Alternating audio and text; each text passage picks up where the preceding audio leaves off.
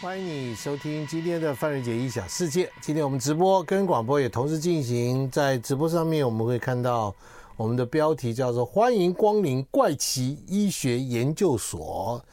这个 这个名字叫怪奇医学研究所。那我们来特别来宾呢，也是我们的怪奇医生，大家好，各位苏善豪苏医师。哎，范大哥好，各位听众还是讲观众。都一样，听众观众都有。那也在 YouTube 跟脸书的这个直播平台上面，都会看到我们的官网上，以及我的自己的脸书范瑞杰的异想世界，范可欣的异想世界上也会看得到。好，那么请到苏医师来跟我们的时候，就是他最近出了这本书啊，这本书呢叫《怪奇》，你可以看到这封面上可以看得到哈，《怪奇医学研究所》。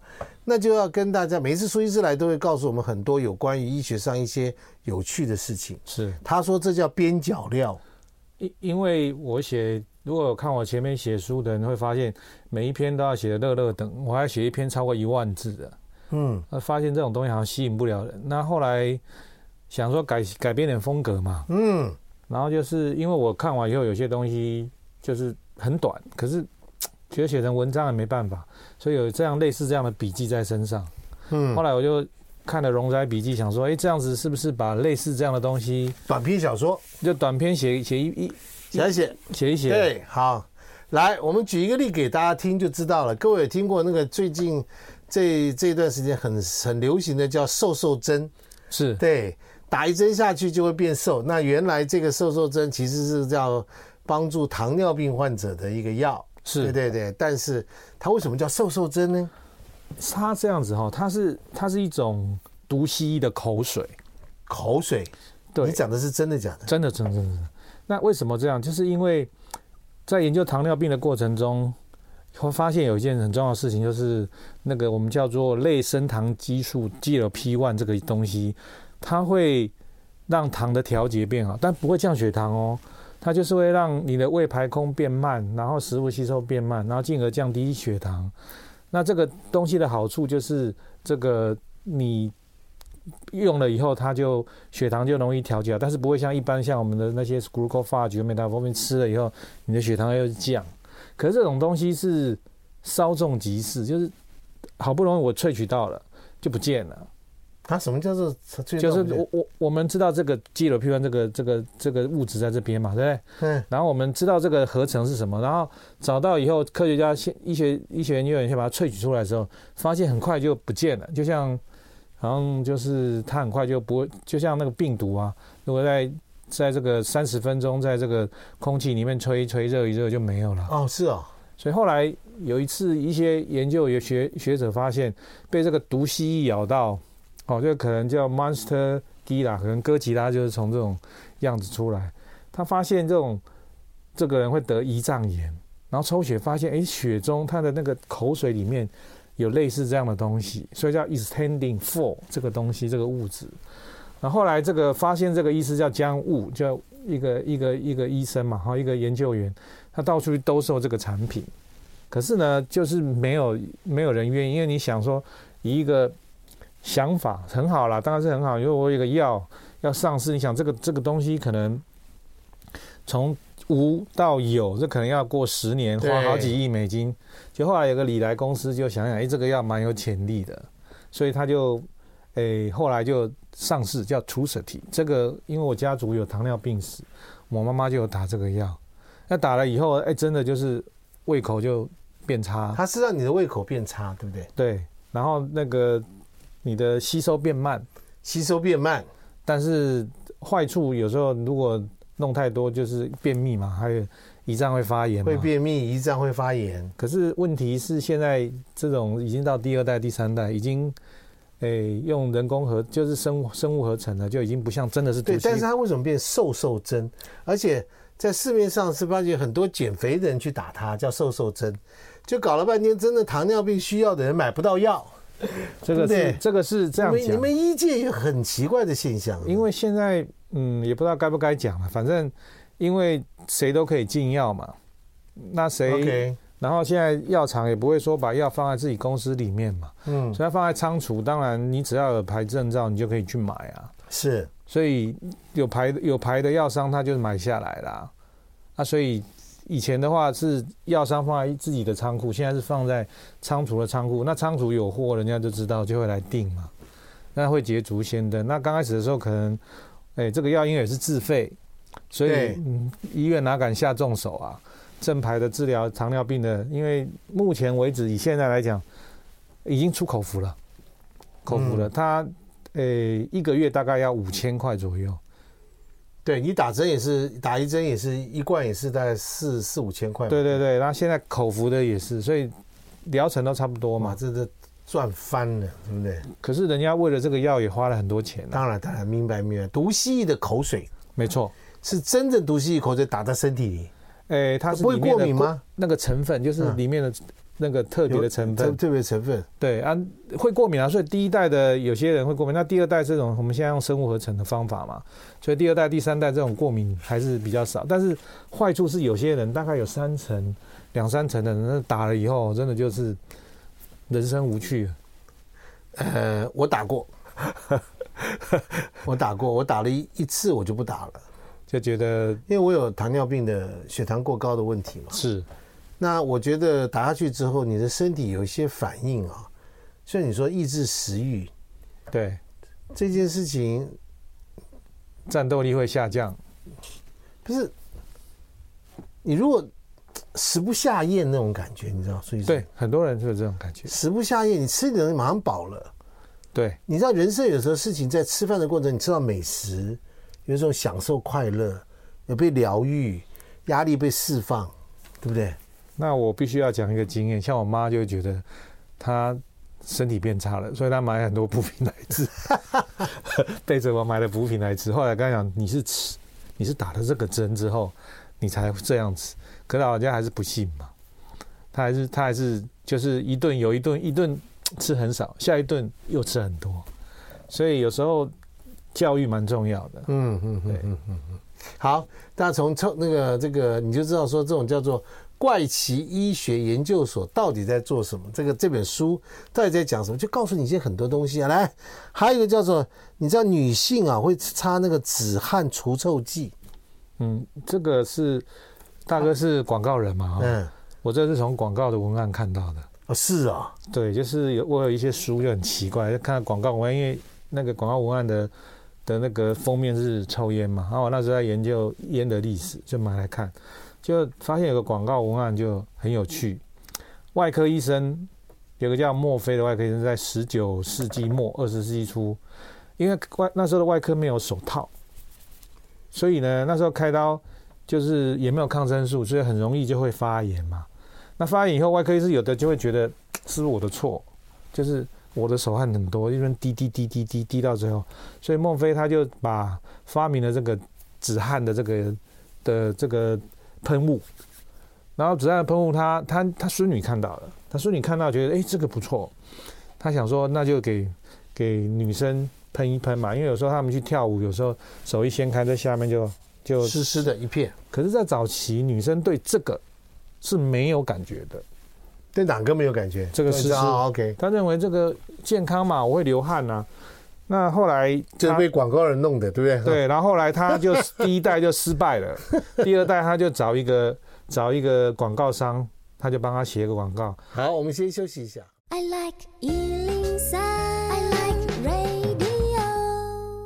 好，欢迎你回到范仁杰异想世界。我们今天和苏正好、苏上好医师来跟我们就聊聊他的新的一些叫做边角料的笔记。他这样的这个讲的就叫做怪奇医学研究所这个书名哈，在我们先说这个直播的这个上面有一个封有一个封面给大家看到。我们刚刚聊到女性的止汗剂，对不对啊？事实上是。呃，来自于一个医生，他为了动手术的时候手会流汗，那时候没有医学手套。后来他的说什么孙女孙女把他的孙女把他东西对，然后呢找到广告公司去制造了一个呃新的话题，告诉你说这个新好女人腋下不可流汗，是。流汗就是一个病态的女人，是。哇一时大卖，这是今天每一个女人都被这个事情控制住，对，没错没错。我也不知道，身为广告人，我到底要对这则到底有什么是自责呢，还是觉得嗯，看看哈，对啊，哎呀，我告诉你，包装跟假装只差一个字，没错，创意无限，应该创意无限。所以说 好，我喜欢你这样说啊。然后我们刚刚也聊到一个叫 Vitas 的歌手，俄罗斯的歌手，他可以唱到啊，那个唱很高音，对，对不对？那那个在古代的时候呢，这个这种这种歌手常常被人家说是被阉割的主，这这这确实是阉割的，因为啊，你说 Vitas 是阉割，不是？没没没没，我是说在。歌剧里面，在在西方的歌剧，女生是不可以上台的，是，所以早期都是用男歌手。可是男歌手这些男歌手就是用残忍的方法，就是他们在还没变声的时候就把它阉割掉了。嗯，那阉割掉了以后呢，他就没有雄性激素的刺激嘛，所以他的没有变声之后，声音就可以唱得很高亢。那现在在那个那个 YouTuber 里面，你还可以看到一个叫。啊，呃，亚历山大的一个歌手，哦，他的声音还在 YouTube 里面。他是最后一个烟灵，那他会有什么样子呢？就是比较肥肥胖胖的，然后呢，皮肤很光滑，然后呢，脂肪囤积的很多很多。哦，这个是女性激素的特色。所以那时候人家就问我这个问题，我说 Vitas 应该不是啦。嗯，因为他瘦瘦的，啊，他瘦瘦的啊，而且皮肤。也还好，然后该有的男性特征都有。那像第最后末代的烟里，那亚历山大，他他看起来就是，你不要说他就有点像 Tomboy，嗯，Tomboy 就是整个人就是，嗯，皮肤很好，皮肤很好。然后重要是因为他们这些人呢，他们的生长板比较往关，所以就比较高一点，嗯，所以这这也可以解释为什么我们清宫的那些太监呢，为什么就没有像。类似这些阉灵有高大的身材，是因为他是生长板之后才去阉割的哦，所以他也不会有变身。所以电视演那些人讲话阴阳怪气，那个是不对的，是不对的。所以他其实那个阉灵并不是呃太监，对，没错，他是基本上是还没有开始变身前就已经先阉掉了，所以他声音可以保持同音，没错。太监是已经变身了，对，再把它阉掉了。对对，所以它还是出现了，对不对？所以不会出现阴阳怪气的声音。对对，所以那个是应该是戏剧效果。戏剧效果，好，了解了。好，来，各位，这个跟苏医师聊天真的是长知识哈。我们再来看下一个啊，叫做我们早上台语讲过一句话，叫做“碰斗得命”。对，它什么意思？是真有其事吗？啊，有，应该这样讲哦。我们现在对于就很谢谢。范大哥提这个题目，我们现在现在对于疾病来讲，已经渐渐超脱一个想象。现在的人认为，就是我们会有病是脂肪组织不好。嗯，那肥胖分成两种型，一种叫梨状型，叫大屁股，大屁股。好，那这种在很多南岛的国家，你会发现很多大屁股的人，其实他诶，理论上来讲应该不是很长寿，可是这些人都可以活到很老。嗯，那反而活到很活到。活不好的人就是那种有个啤酒肚，OK，叫做碰斗，对，我们叫 central obesity，就是中央型、中心型的肥胖。那一种是边缘型的肥胖。嗯、那中心型的肥胖，这个人我们现在发现，这些人的脂肪代谢都非常有问题。他不是只有肚子有油，他其实也是肠子包油，也心包油，整坨整团的油在他的肚子。对，但是你这种梨状型的这种人，也不就不见得喽。他虽然可能他屁股很大，囤积很多脂肪，可是他不见得会短命。可是这种中心型肥胖的病人会发现，就是他比较短命。嗯，心血管。所以我们在讲说腰围超过多少公分，对不对？你就有你的寿命就会这个相对来讲就会受影响。所以现在的药里面有些药是他他不知道怎么治病，像刚刚我们讲的毒气口水是 GLP one 嘛哈，那 GLP two 还有另外一种跟他。也是相同的代谢模式，可是这种药吃了以后，那脂肪就会变变少，然后整个人就会瘦下来。这是另外一种瘦瘦药，但是没有像瘦瘦针那么恐怖。嗯，就它你可能要吃很久，吃半年，吃一年，那吃到最后你会发现你的你的脂肪就一直缩，一直缩，一直缩，一直缩。那这些药都有一个好处，就是它在排糖，排糖。嗯，它并不是把糖。刚刚说瘦瘦针也是这个逻辑，是不是？对，就是现在的观念，像我们打胰岛素是把糖分赶回细胞，所以你看打胰岛素打久的人，就是胖胖的，有没有挺个肚子？因为他还是解决不了口腹之欲嘛，然后他就需要很高的胰岛素去打，就把糖一直赶回细胞里面。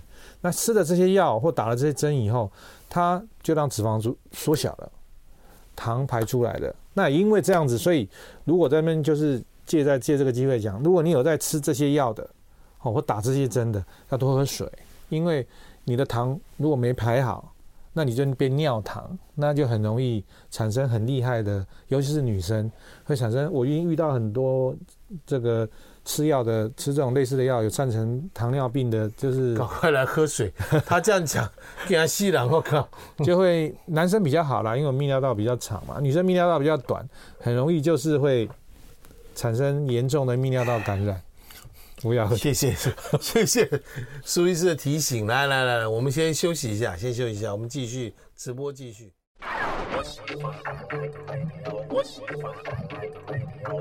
欢迎你回到。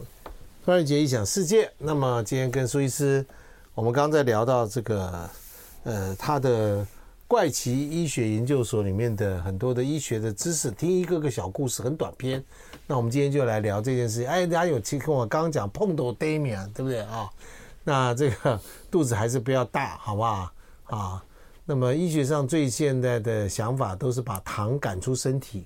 对，当然你对摄取糖来讲，尽量能够控制。对，但把而不是把糖赶到你的肌肉里去，细胞里面，细胞里面去。好，在观念上是这样。再来就是以形补形，吃脑可以补脑，以形可以补形这件事情。对，西方也是这样啊。西方就是顺势疗法里面很多东西，好像我们诶吃那个刚刚跟范大哥讲吃那个核果嘛，嗯，nuts 里面 nuts 打开就是里面像那个脑核，对对对，核桃啦，对。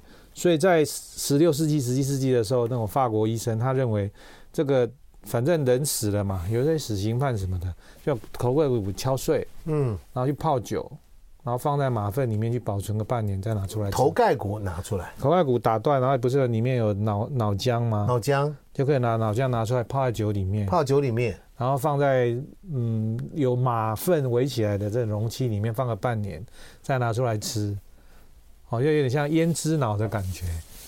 那顺势疗法这个东西，其实其实很多跟我们中医都蛮像的，就觉得以形补形嘛。嗯嗯嗯。他吃什么补什么。那他们认为吃腰果可以补肾脏。在早期的西方医学也是一样，也是一样。所以这个我觉得都有异曲同工之妙嘛。只是中医会有一个五行，对不对？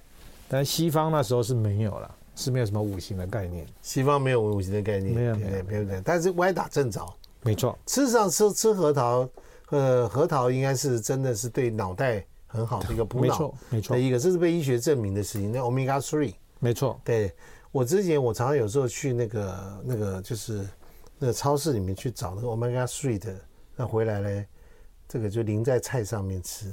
我早上自己一汤匙把它吃下去。那我不要不要空腹吃呢？这样对对胰脏不好。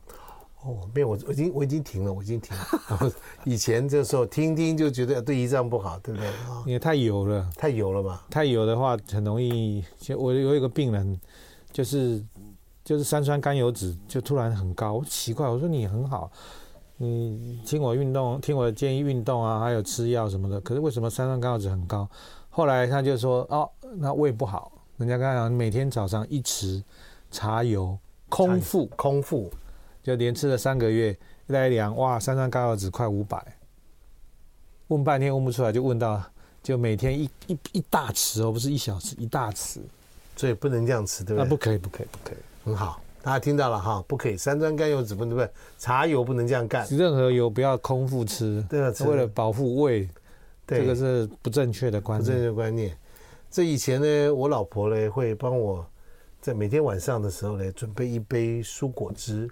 以前有种机器叫慢活机，你知道吗？啊，嗯，慢活机就是你把，你看哦，多健康哦，你看哈、哦，苹果啊，嗯嗯，芹菜啊，嗯，黄瓜瓜大黄瓜，嗯、然后再加上什么呃，这个高丽菜啦，蔬果这样嘛，然后树芽啊，对对，这样东西，然后放到慢活机里，滋，就一杯，对不对？是这样子。喝一杯下去，我觉得我真的，你看取到贤妻若这个这个如此，对不对？幸福这个爆棚，对不对？很好，就没想到喝了大概也是大概两三个月之后，那刚好凑巧去做这个做这个体检体检。那这体检的医生呢，跟我也很好。突然之间呢，他就从他诊间跳出来，啊，范大哥，你知道你三酸甘油酯多少吗？因为他出来以后马上进到你们去吗？一千二，那差不多要住院了。什么？我是要差点要嗝屁了，真的。然后我就说我没有什么事情啊，你看我们现在吃这个蔬果汁什么什么慢活鸡打出来的东西，他说不能吃这个东西啊，那个东西会造成三酸甘油酯爆棚啊。对啊，所以有一阵子流行的那个叫做什么？叫做那个诶，就是专门吃油的食物啊。我一直忘不忘了这个叫什么名字啊？生酮，生酮饮食，很多人出事啊，很多人出事啊，对啊，对啊，就吃到最后就对啊，瘦下来。理论上是这样，就是他那个因为那个食物没有渣，嗯，所以进到身体里面以后，它很快的就被转化成糖，就是糖分啊，转化成三酸甘油脂，这一千二耶，很可怕吧？那会胰脏也没有发炎，真是 祖宗保佑。我后来就因为这个故事发展了一个叫做。呃，谋杀亲夫的最佳这个方法，就是每天晚上奉上一杯夫呃老公来这么一杯啊，空腹的时候喝。大家大家有听懂意思吗？哈，对，我们不要在这个公开场合讲太多，你懂我在讲什么哈？但是做这件事之前，记得要把他的财产都过户到你的名下，好不好？而且要超过两年。哎，立马立马摘哈！好了好了好了，来来来来，我们这个我们这边抬杠啊，这个讲这个事情啊，再来就是你知道吗？你知道七喜汽水曾经是药？对，七喜 Seven Up，以前在二十世纪初的时候，像可口可乐，可口可乐好像也是嘛，可乐也是。因为那时候他们认为加了碳酸的东西，所以我现在看他们在卖那个打。二氧化碳的机器，我就觉得就蛮好笑的，因为因为那时候他们会到温泉地区看到那个水会冒泡嘛，对，就觉得会冒泡的东西就会又养生，嗯，所以有人后来就发明二氧化碳机去打在气里面，所以变成碳酸饮料。所以二十世纪初，碳酸饮料是养生的东西，是当药品卖的。可口可乐以前是在药房卖的，它也是药师发明的。那也因为这样子，所以。有人加加就加 cocaine 嘛，可可口可乐呢就加 cocaine，那个对，就是真的加可卡因呢。嗯，对。然后那个七喜的话是橙汁汽水，因为他们那个时候认为橙汁对身体有好处。结果有一个员工哦，有个七有一个买橙汁汽水的员工，他要自己出来创业，可是他发现他加了橙汁在那里申请专利了，所以他就想一想，这个家伙应该是没有记载了。我觉得他应该是有去看医学期刊。他觉得要去加那个碳酸锂，锂盐的锂。啊，OK。那那个锂加上去之后，它就会变成碳酸，然后就颜色就不是橘子色了，就还有一点点带绿绿的。然后它就叫 Seven Up，因为吃了以后也会爽快舒服。后来才发现呢，这个是因为里面有锂的成分。那梨是在做什么？在治疗躁郁症的。哦，是啊，对。所以刚开始的时候，这个东西就一直在卖。后来发现有危险，会离中毒，所以他还修改里面的东西。所以现在现在没有没有，现在然后大家沉寂一下，那我们休息一下。I like 103, 欢迎你回到范瑞杰异想世界，我们继续跟苏医师一起聊到。很特殊、有趣的医学的尝试。我们今天欢迎光临怪奇医学研究所。哈，我们刚刚说到七喜汽水，当年的碳酸饮料，对不对？是，是一开始是当做药来做的，对，没错。可口可乐当做药来看的，现在当做一般人喝起来愉悦，对吧？那还有一个就是什么呢？杜松子酒是坐月子的，还是？嗯，因为杜松子酒。其实，如果放有去德国或者是奥地利其，他们的中药草、他们的药草店不会比我们少。嗯，精油啦这些店，对对对，还有一些店在卖什么花草茶。对，花草茶。那杜松子这个东西，因为它确实有一些安神镇定的作用，所以在古罗马时代，它是加在酒里面就就有好处嘛，喝起来就让你觉得精神比较愉悦嘛，镇静的作用。然后在瘟疫的时候，还有拿杜松子去熏。嗯，好，医生那时候穿那鸟人服，里面就有掺有杜松的成分。是啊，对。然后后来杜松就被做成酒嘛。然后呢，在荷兰就很奇怪，他们觉得因为这个东西非常的好，觉得它很好，所以就有医生竟然出来跟孕妇讲说：“你怀孕的时候要喝这个来补身体。”那也不能怪他们啦，因为那时候他们的到底对不对呢？当然是不对的。那生活条件不好嘛，所以你就必须要吃一点东西嘛，就好像奶奶或者是曾祖父他们那个都喜欢特吃特别肥、特别油的那个肉，因为以前吃不到嘛，吃不到，所以最喜欢吃那个三珍马哇那个。卤得越香，然后那个一口咬下去就会入口即化那种肉，对我们来讲现在可能是个祸害，可对他们来讲，他们可能一年只吃一次两次。那杜松子有酒也是很贵的啊，所以这些东西对他们来讲就是类似一种补品，这些都是在药房里面才买得到的。好，所以普罗大众当然就会对这个，像我们坐月子也是要喝麻麻油鸡也是酒啊，要加点酒啊。我老婆那时候给我妈妈伺候的时候还。那个每天都昏昏沉沉的，因为我妈就给她弄那个酒精很高的酒，吃麻油，天天吃，对不对？那时候我妈妈也吃，她也吃。就是我老婆说，那还好是在冷气房，哦，所以就头昏脑胀啊，因为也是要喝酒嘛，要喝酒。嗯，对。好，来各位，下面这个有点惊悚哈。就是你知道人家在那个锯木头不是有那个链锯吗？滋，这个链锯，这个链锯的发明啊，竟然是为了帮助女性生孩子。各位有听过这个事情吗？来来，苏医师，这个太厉害了！来来来，他这个当时是为了为了女性生孩子而做出来的东西。呃，应该是救急，因为因为。你要想，有时候在以前那个就有剖腹产，那剖腹产的时候是胎儿在肚子里面下不来，比如说他肩产，或者是他头太大下不来，那这时候以前就有所谓的帝王切开术，直接切开，然后把小孩拿出来。OK，可是生到一半怎么办？生到一半，医生就没辙了，大不了搞不好就老婆那个妈妈跟小孩一起死掉。那这时候我们的这个。耻骨会有一个叫耻骨联合，那到时候就小孩子就卡在这个产道，就在耻骨联合下面，就卡住了，对不对？对，所以外科医生就会拿刀子，就干脆把耻骨联合切下去，就像打开了蛤蟆打那个把那个蛤蜊被被打开一样，然后再把小孩拿出来，到最后再想办法补回去。哦，那但是呢又厚，刀子也不见得利，所以那时候后来就有医生就干脆用锯子锯。可是锯子呢，也不知道怎么着力。后来就有两个外科医生在十九世纪的时候，就发明用那种我们像那那个卷尺那种感觉，这种卷的线锯，让那个刀片呢、啊、就在那个锯子上面，就是电锯啊。哦，不是，那它只是刀片，刀片嘛。它让小刀片在一起，然后到这里你就不需要在那边一刀一刀划下去，划的血肉模糊，那呲呲呲呲呲呲呲，它一一一串刀片就这样可以过去。嗯，那后来就是伐木业开始。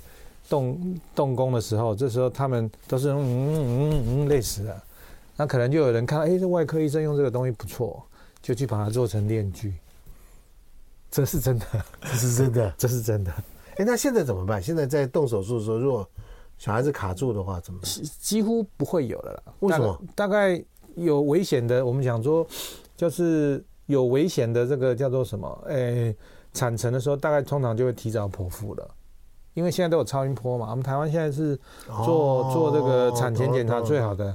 如果这个是肩产、艰难产，你根本就想说这一定产不出来的，那就直接就先切了，或到时间。像我像我那时候，我太太是早期破水嘛，所以我的小孩也是也是剖腹剖腹产。对，就至少那种危险产程越来越少了，越来越少了。嘿，那现在鼓励自然产，通常这些都有筛选过了，有时候他。肠胃不正，或者是有一些妊娠毒血啊，或者是什么，通常也是还是就是做剖腹产。哦，好吧，这个惊悚都走完了，哈哈哈哈哈，各位哈啊，再来就是，哎，我们来讲梅毒，梅毒这边写的标题很惊悚哎。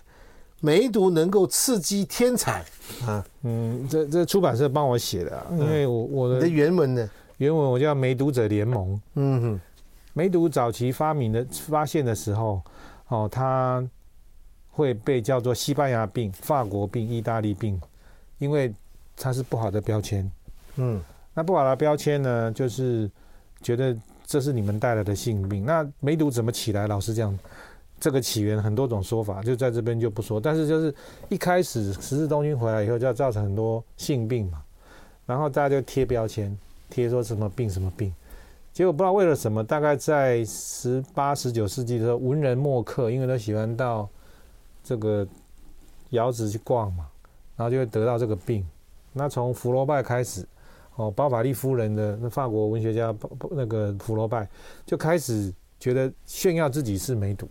哦，是啊，他觉得梅毒没什么关系啊，梅毒反而很浪漫。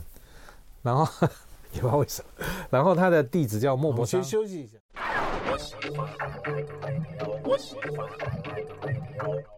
欢迎你回到范仁杰异想世界。苏医师刚刚跟我们分享了很多的小故事。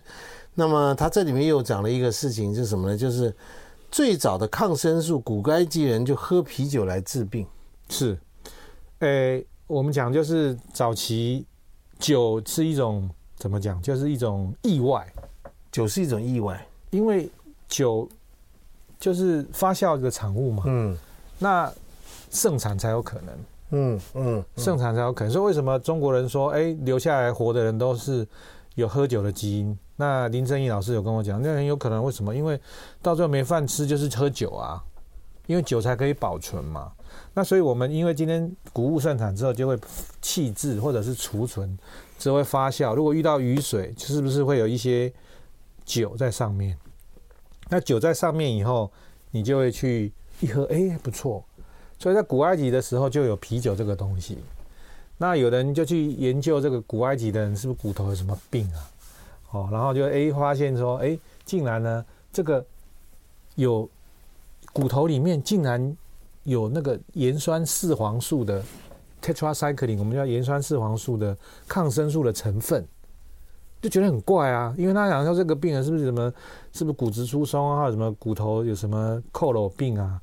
结果他就去做这个研究，才发现一直想不到原因。后来有人跟他讲说，哎，可能是酒啊，所以他就用古埃及的方法去做啤酒，然后发后来发现里面就是盐酸四黄素，因为那时候会嗯会做啤酒的时候，那种谷物都是发霉的嘛，发霉的东西嘛。那我们的抗生素，老实讲，也就是发霉的东西萃取出来的，像盘尼西林啊，这些都是其实都是霉菌，霉菌抑制了细菌的生长，所以他发发现这些古埃及的人里面，他们骨头里面的盐酸脂肪素，就是因为喝啤酒的关系。嗯，如果看得懂英文，去看《啤酒救世界》（The Beer Saved the World） 这个 BBC 嗯拍的影片里面就会讲得很清楚。好，但是这个。我们一定要讲到喝酒，一定要讲警语，是叫做开车不喝酒，喝酒不开车。对，开喝就不要开车，没错。对，哈，好。然后呢，再来就是魏晋南北朝，我们知道有所谓的花木兰，对不对？哈，是那个这个苏医师今天也在分享一个西方的花木兰的故事。对，英国有一个很有名的军医叫 John Barry。John Barry，那是一个非常有名的外科医生。嗯，然后你知道，嗯，在国外为什么他们的医学进步的非常的好？就是他们在死之后都必须要解剖。哦，就好，我讲一个题外话，就是像我们威廉哈维，就是解剖自己的姐姐、自己的爸爸，才知道说，哦，心血动力论啊，解剖很多小动物。那所以他们都必须要验尸报告。哦，就像就像孙中山的验尸报告也在协和医院里面，我看过。哦，都全部都英文这么厚一本，好，所以尸检对于国外来讲是很重要的事情，就要解剖。结果这个江巴瑞死后呢，他是好像还官拜蛮高的，好像是少上下还是少少将，记不起来。他死了之后，他要也是要解剖死因嘛，结果后来发现他竟然不是男的，但他们用很很隐晦的字眼去形容他不是男生，他的验尸报告也也不敢直接写。她是女生，然后后来就有历史学家去看到这些隐晦的字句以后，才去发现他的族谱里面有一个，她应该是他们家的二女儿，第二个女儿，所以才了解说她是一个这个诶、女性从这从军，然后还当了外科。为什么她要隐晦她的性性别？不能当女生在十九世纪以前是不能够当哦，是不能够当不能读医学院的，就跟花木兰是一样的嘛。对对对，是在十九世纪的女生，注意就是嗯，我这边讲一个小故事，就是十九世纪的女生，她们为了要让自己能够读医学院，还去旁听，后来旁听也没有用，就有人出钱，有钱人出钱自己盖医学院，我给女生念可以吧？这样子才有一个女的军医出现，才女的医生才会出现，然后所以，所以现在有时候老外跟我们讲到什么女男不平等啊，什么种族不平等，我想说你们以前也是这个样子，你们拿拿明朝的剑斩清朝的官嘛，你们以前做的比我们更烂更惨，结果现在用这种道德标准来要求我们，那美国的一样啊，也是去 copy 英大英百科全书啊，那我们 copy 你的书也是一样啊，对不对？是。所以这个 哦，他他解剖以后才知道，哎，解剖以后才知道，而且他他隐瞒了一辈子，对，而且他在解剖报告里面还不敢用直接写，难用隐晦的字眼。那自己多隐晦，因为我没有看过这份解剖报告了。那你看过孙中山的解剖报告吗？我看过啊，那太太长，而且人家是秀给我看而已啦。啊，所以但是解孙中山的故事这边也可以讲一下，他的所有的。简体都被日本人拿走了，是啊，他的肝啊，他的那些最重要的肝病，所以他们到最后是看他的报告，他连那个玻片切片也拿走。他在松中山陵嘛，所以我进去看的时候，这不知道会不会被追杀。那个 打开那病历，看就一张纸，就叉叉叉某一年有四个人，日本人在将简体拿走，就这样子。但是就是有一本蛮厚的，所以他们不是开了一个特展，说孙中山是不是不是肝癌吗？是胆道癌。就后来他们去看里面的描述，他其实是没有病理解剖报告的，他是有那个。所以老外为什么医学会进步比我们快？就是他们会巨细靡遗的做尸检，那我们是没办法。即便到现在，就是那么多人打了疫苗，岔开你也找不到原因。为什么？因为我们不尸检，我们很多。我们很多的人不吃碱，一十五万而已啊，对不对？